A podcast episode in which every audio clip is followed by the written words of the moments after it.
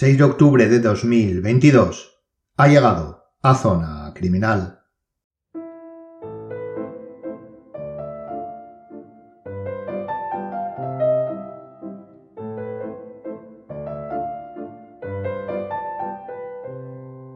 Como bien sabe, y si es nuevo en el podcast, le damos la bienvenida y se lo decimos.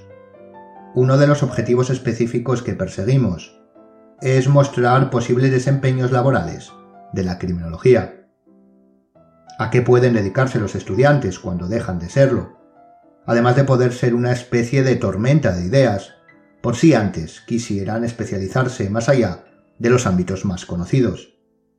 Y esto lo decimos porque en no pocas ocasiones, y yo creo que con razón, cuando se habla de criminología aquí en España, no sé si pasará en otros países, parece que la disciplina solo sabe hablar de otra o no sabe hablar de otra cosa que no sean asesinos en serie y perfiles criminales. Y de hecho la crítica la hacemos nuestra, puesto que los últimos programas han basado en ello su temática. Por supuesto, este contenido siempre suele despertar la curiosidad, y sin duda siempre se tiende a hablar de la especialidad de cada uno, pero debemos con el fin de completar todos los objetivos perseguidos, el hacer un cambio en el asunto tratado. De hecho, también debemos centrarnos en ámbitos criminalísticos que ya estamos preparando para ampliar el espectro y volver a la senda, porque veo que el último dedicado a la lofoscopia tuvo gran aceptación. Y hoy, como ve por el título, vamos a hablar sobre una función del criminólogo, que creo puede ser catalogada en cuanto a su conocimiento como desigual. Me explico. Cuando hablamos de criminología empresarial, más acertadamente criminología corporativa, u organizacional, al menos aquí en España, pero tal vez en la mayoría de los estados europeos, más concretamente de la Unión Europea, intuimos lo que se quiere expresar por la simple unión de los dos conceptos por separado. Es decir, podemos saber de manera teórica qué es lo que expresa, pero no de manera práctica, puesto que es un trabajo desconocido, en contraposición al continente americano, en donde están más acostumbrados a que realmente existan y cumplan una función importante su función, los eh, criminólogos dentro del corporativismo. Puedo hacer una pequeña comprobación navegando por la red, visitando los planes de estudio de las diferentes universidades que imparten la formación, el grado de criminología, y apunte a aquellas que efectivamente prestan un mínimo de atención a este precepto, a la criminología en el mundo empresarial. Tranquilo porque el bolígrafo no se le quedará sin tinta. Aquí también, dentro de esta especialidad criminológica, en el continente hermano están adelantados. Por supuesto, es una aseveración generalista. La globalización ha hecho que existan criminólogos corporativos en todo el planeta y en multitud de empresas, pero de manera holística. La criminología empresarial en España es algo casi totalmente desconocido y además complicado de ejercer por la propia concepción del concepto. Y esto vamos a verlo hoy, porque es interesante a la par que ciertamente descorazonador, porque muchas veces no tiene sentido lógico o simplemente no puede darse una respuesta coherente de cara al desarrollo en las empresas de la criminología. Así que ya sabe, si le apetece descubrir un poco sobre esta posible salida laboral, si quiere tener una visión más profunda sobre la criminología, si desea ampliar conocimientos y tener otro camino posible y plausible para ejercer su profesión, le invitamos a acompañarnos estos minutos, donde daremos los primeros pasos para conocer la criminología corporativa. Como siempre, bienvenido a Zona Criminal.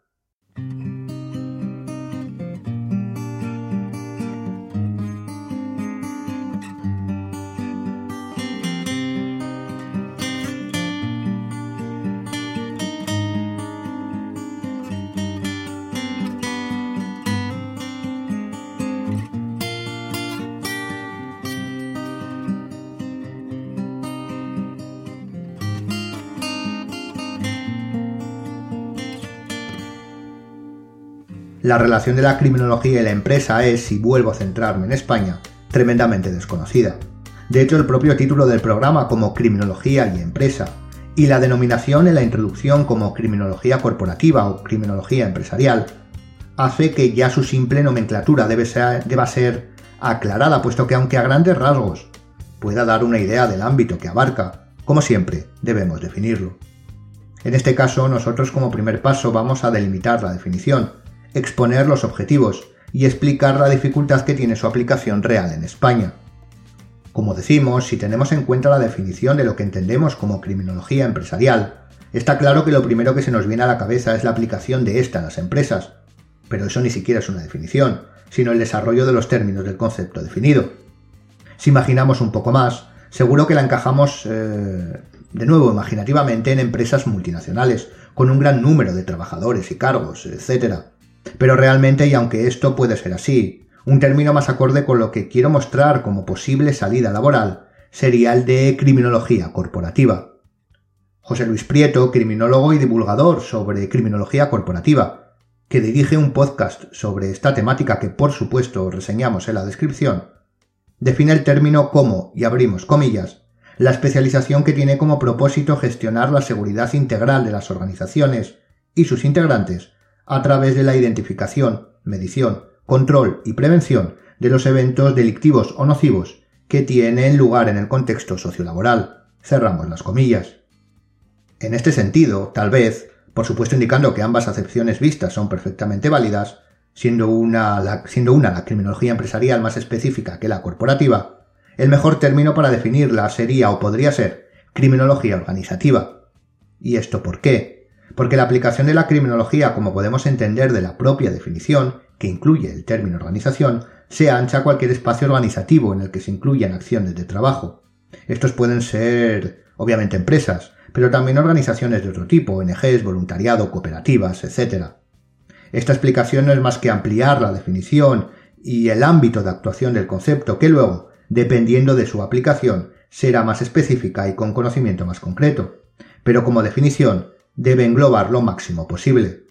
Luego ya podemos intuir que su aplicación técnica no será o no tiene por qué ser igual, en una empresa que en una ONG, por ejemplo, pero incluso dentro de estos constructos no será equitativa en una empresa de determinado sector, o localización o volumen que en otra.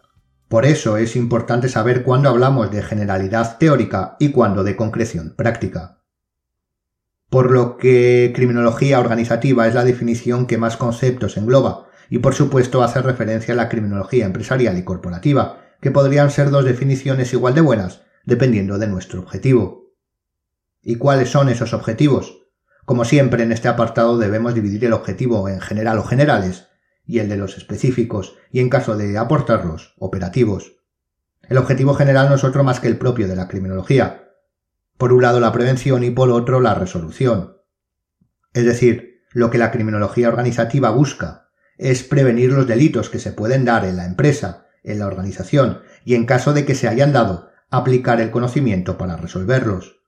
Bien, hasta aquí podemos decir que estos dos, prevención y resolución, son los dos objetivos generales de la criminología corporativa. Después tendríamos los objetivos específicos, aunque en nuestro caso podrían ser coincidentes con las acciones que debemos implementar para alcanzar los objetivos generales. En este caso, al tener dos, los, eh, los dividimos. Las acciones para poder establecer y alcanzar la prevención serían, por ejemplo, elaborar protocolos, obviamente tras un exhaustivo estudio de distintas variables dependiendo del ámbito de aplicación, evaluar la empresa a nivel de confiabilidad, seguridad en sus distintas especialidades, etc. Y para alcanzar el segundo objetivo, por supuesto estaría la investigación del hecho delictivo y acciones tales como la mediación para la resolución de conflictos, por ejemplo. Aquí debemos tener en cuenta algo muy importante.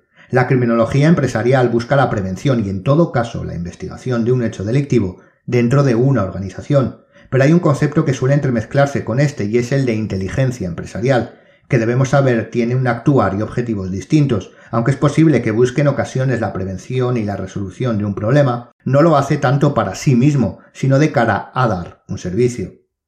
Por supuesto, el perfil del criminólogo es sin duda uno de los más deseables en estas unidades de inteligencia empresarial, pero no debemos confundir una con otro.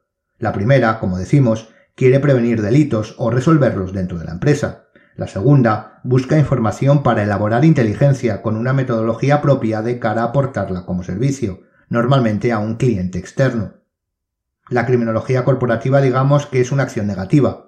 Busca contrarrestar un problema, resolviéndolo en el peor de los casos o previéndolo en el mejor. Y la inteligencia empresarial busca obtener información técnica, inteligencia, normalmente sobre un aspecto concreto respecto a la competencia, con el objetivo de tomar decisiones empresariales, es decir, es una acción en positivo, busca aportar, mientras que la negativa busca, en todo caso, resolver. No obstante, si le interesa el tema, podríamos dedicar un programa a la inteligencia empresarial como servicio de investigación privada.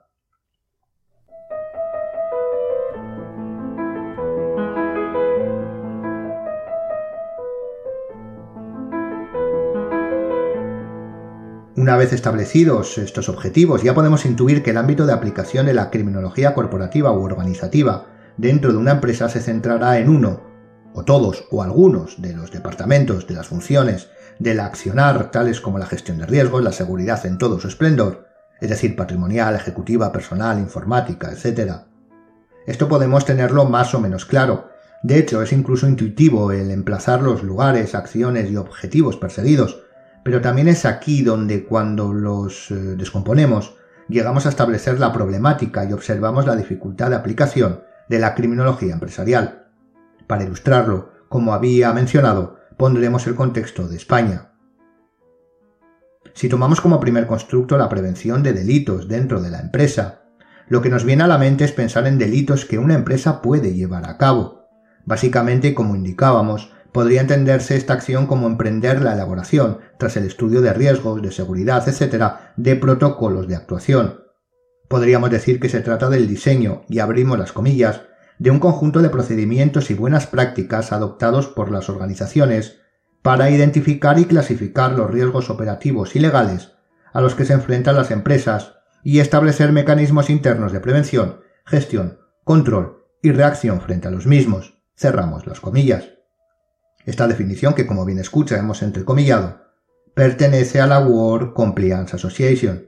Lo que queremos decir es que en esta primera variable del constructo de prevención estamos haciendo referencia al compliance, o lo que es lo mismo, a una disciplina establecida.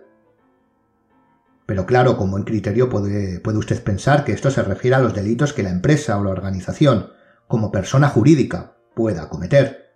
Pero la criminología empresarial también se centra en prevenir los delitos más individuales, como el robo de información, y esto lo hace mediante medidas de prevención de la seguridad. Pero claro, esta variable de seguridad como objeto de prevención tiene sus propios ítems. Para ello se necesitan, por ejemplo, la prevención informática que ayude a que estos delitos no se produzcan, la seguridad patrimonial, los planes de protección. Simplemente con estas ilustraciones ya estamos viendo que un experto en seguridad informática, que se encargue de su especialidad y un director de seguridad de la suya, son los que pueden implementar estas acciones. Y por supuesto, la prevención es un constructo tan amplio que puede llegar a variables que, que a priori pueden incluso no contemplarse, como la prevención ambiental. Sí, sí, la criminología empresarial puede aportar su granito de arena, por ejemplo, en la disposición de la estructura arquitectónica, con el fin de prevenir ciertos delitos. Lo que quiero exponer con estos simples y generales ejemplos, que podríamos desarrollar como monográficos individuales, dentro de la prevención en criminología empresarial, es la multitud de conocimientos, por ahora dejémoslo ahí, que son necesarios para cumplir solo una parte de los objetivos que persigue. En segundo lugar tenemos la otra parte, la investigación de delitos, eh, la otra parte de los objetivos, la investigación de delitos dentro de la empresa, una vez se hayan producido. En este caso lo óptimo es tener una unidad de investigación formada dentro de la misma. Por supuesto esto dependerá del tamaño y posibilidades de la estructura, Normalmente, al igual que se hace con los estudios preventivos, estas acciones suelen realizarse por parte de empresas especializadas que son contratadas, ya sea para formar esas unidades de investigación, como para investigar, por ejemplo, por eh, seguir con las ilustraciones que, que estamos dando, una fuga de información. Aquí de nuevo, dependiendo de multitud de casuísticas, los conocimientos que haya que desplegar dependerán, eh, dependerán mucho por ejemplo, informática forense, falsificación documental, incluso lofoscopia, entrevistas, seguimientos, podrían ser acciones que deberían darse. ¿Y cuál es el problema del contexto estudiado? Pues básicamente dos. Uno que podríamos calificar de universal y otro más local. Me explico, de nuevo. Lo que podemos intuir y más que intuir lo que hemos expuesto es la necesidad de unos conocimientos tremendamente amplios para la aplicación de la criminología en las organizaciones, debido a que deben ser implantados en distintos y cada vez más amplios ámbitos, por lo que es necesario un equipo con conocimientos concretos, específicos y multidisciplinares. Y el más local, y repetimos, poniendo de ejemplo a España, es la imposibilidad de ejercer como tal, sin una formación concreta, y cuando decimos concreta, decimos oficial y habilitante. Por ejemplo, es obvio que si estamos realizando planes de prevención informática, actualizando los programas, etc., necesitamos a un experto en la materia. Para realizar los planes de autoprotección, necesitamos a un director de seguridad, lo cual requiere la habilitación como tal al criminólogo que quiere implantarlos. Y en el caso de la investigación dentro de la criminología empresarial, el único profesional habilitado para realizar investigaciones privadas en España es el detective privado, por lo que si el profesional, al menos, repetimos aquí en España, quiere ejercer con garantías como experto en criminología empresarial, deberá contar con formación específica en criminología, concreta en aspectos como el compliance y habilitaciones como la de director de seguridad y detective privado, dependiendo de qué es lo que quiera ejercer.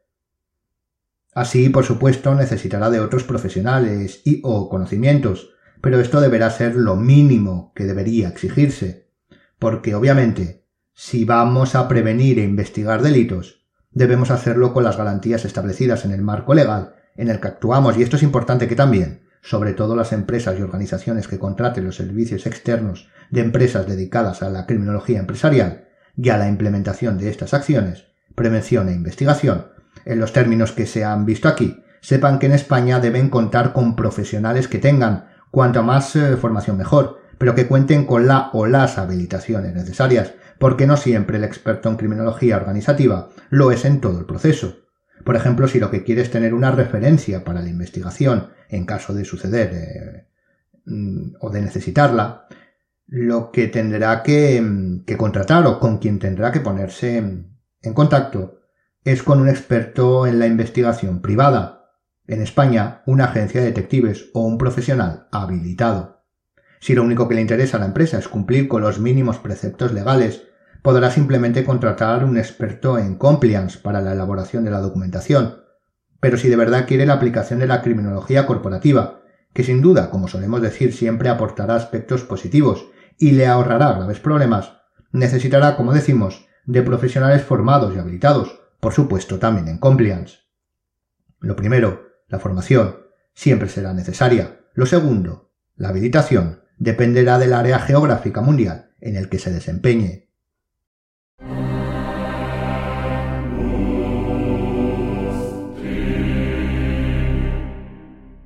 Como conclusión a esta introducción a la criminología empresarial, corporativa y organizacional, debemos decir que sin duda aquí en España aún no es reconocida como en otras partes del mundo, pero que deberá serlo.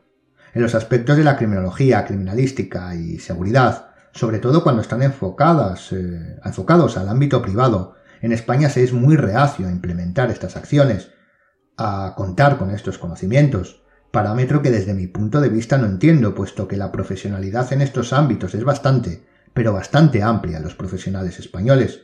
Pero bueno, esperemos que como pasa en otras latitudes hermanas, vaya aumentando su presencia en el tejido empresarial, porque lo que creo y quería que quedara claro es la necesidad de demostrar y aplicar conocimientos tremendamente amplios, a la par que concretos y prácticos, en este desempeño profesional. Como hemos visto, la prevención va o puede ir desde la propia arquitectura a los protocolos más específicos, y la investigación puede abarcar cualquier tipo de caso, hay tantas posibilidades como organizaciones donde pueda darse. Obviamente que un solo profesional tenga todos los conocimientos que pueda exigir su implementación es difícil, pero, y como también hemos visto, dependiendo del marco legal, lo solicitado será más o menos amplio en ciertos aspectos. Pero lo que es seguro es que este trabajo es una especialidad a tener en cuenta dentro de la criminología y que requiere de un trabajo en equipo y de una gestión del conocimiento exquisita, porque no olvidemos que al igual que su contexto de aplicación, sus resultados serán palpables y medibles. La empresa es y debe ser así. Así que recuerde que si desea a ello dedicarse, deberá aprender a volcar todo lo que sabe sobre criminología e investigación, si se dan los parámetros necesarios, en un ámbito tan concreto como el organizativo, concreto en cuanto a funcionamiento, pero amplio en cuanto a posibilidades. Bien, una vez terminado el monográfico sobre la criminología organizativa, vamos con el crimitorial en donde recomendamos dos películas de ámbito, digamos, empresarial.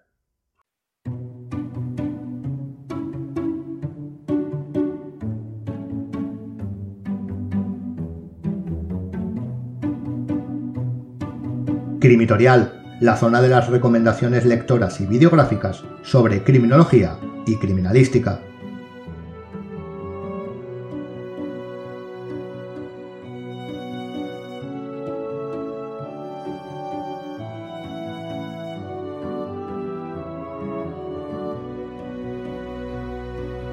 Terminar el monográfico sobre criminología empresarial, criminología organizativa, intenté encontrar alguna película o serie, ya que en el anterior también recomendamos un largometraje, sobre criminología corporativa, investigación empresarial, etc.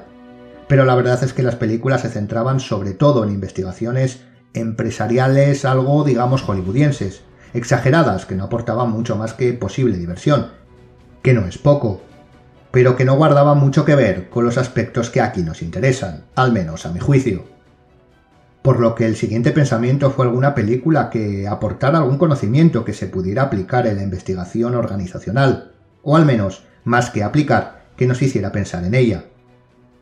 La primera que me vino a la cabeza fue la película titulada El Método, una coproducción española-argentina, del año 2005, dirigida por Marcelo Piñeiro, que narra la historia de siete aspirantes a un puesto directivo en una multinacional con sede en Madrid. La película de menos de dos horas narra las pruebas a las que deben someterse en el proceso, o más que pruebas directas, explicita las eh, relaciones y acciones que cada uno emprende, dependiendo de su rol o estatus que cree tener o que tiene, todo depende, para hacerse con el puesto. Y ahonda las dudas que surgen, los miedos, inseguridades, errores, aciertos, etc. Esta era la recomendación única que iba a realizar y de hecho que, que también realizo. La película puede encontrarse en Amazon Prime. Pero también recordé el haber visionado una, un largometraje con una trama parecida, un argumento ciertamente paralelo, pero realmente más enfocado a la ficción, pero que creí podía aportar algo. Como digo, es más fantasiosa, pero básicamente se centra en la pugna de varios candidatos a un mismo puesto de trabajo, y esta explicita de nuevo las relaciones, los roles y estatus, así como las acciones, tal vez en este largometraje algo más tirando de imaginación, que, se da, que se da en el proceso. La película se titula Exam o El examen. Se trata de una producción inglesa dirigida por Stuart Hasseldine del año 2009. Su duración es de algo más de dos, de hora y media, perdón. A priori podría parecer que sí, que las dos películas tienen una relación con el mundo empresarial, pero no tanto criminológico. Pero si las recomiendo aquí es por una cuestión reflexiva de extrapolación. Y es que cuando las visiona y será usted quien juzgue, como siempre, no puede dejar eh, de acordarse, al menos es sobre lo que yo pensaba, no puede dejar de acordarse de ciertos experimentos como el de Zimbardo y la prisión, que siempre estudiamos de manera literal, es decir, en ese ambiente, y que pocas veces nos paramos a reflexionar sobre si puede extrapolarse a otras situaciones. Claro, cuando hablamos de prisión, de encerrarse, de que surja la parte más atávica en un experimento, lo vemos sobre todo como estudiantes, algo lejano. Pero sí, por supuesto, sin olvidar que son películas y que pueden exagerar, o no, ciertos aspectos, eh, reflexionamos sobre la posibilidad de que estas conductas eh, se den en situaciones más, digamos, normalizadas y por las que todo el mundo pasará, como es una entrevista de trabajo, la cosa debe ser tomada en serio. Y es lo que puede hacernos reflexionar. Experimentos que podríamos catalogar como extremos pueden darse de manera normalizada en el día a día, la respuesta puede que la sepamos, pero no todos los oyentes del podcast estamos en el mismo punto vital, ni tenemos las mismas experiencias, por lo que creo que estas reflexiones siempre son bienvenidas y es por ello que quería abrirlas a debate, cada uno al suyo, a través de películas interesantes y creo que entretenidas. Espero que les guste. Y hasta aquí el programa de hoy. Dejo las referencias bibliográficas utilizadas para elaborar el tema y, por supuesto, las señas de las dos películas en la descripción. No me queda más que invitarle, como siempre, a seguirnos en el Instagram del podcast y en las redes sociales del Instituto Europeo de Ciencias Forenses y Seguridad, desde donde elaboramos y grabamos el programa. Gracias por escucharnos y hasta la siguiente, Zona Criminal.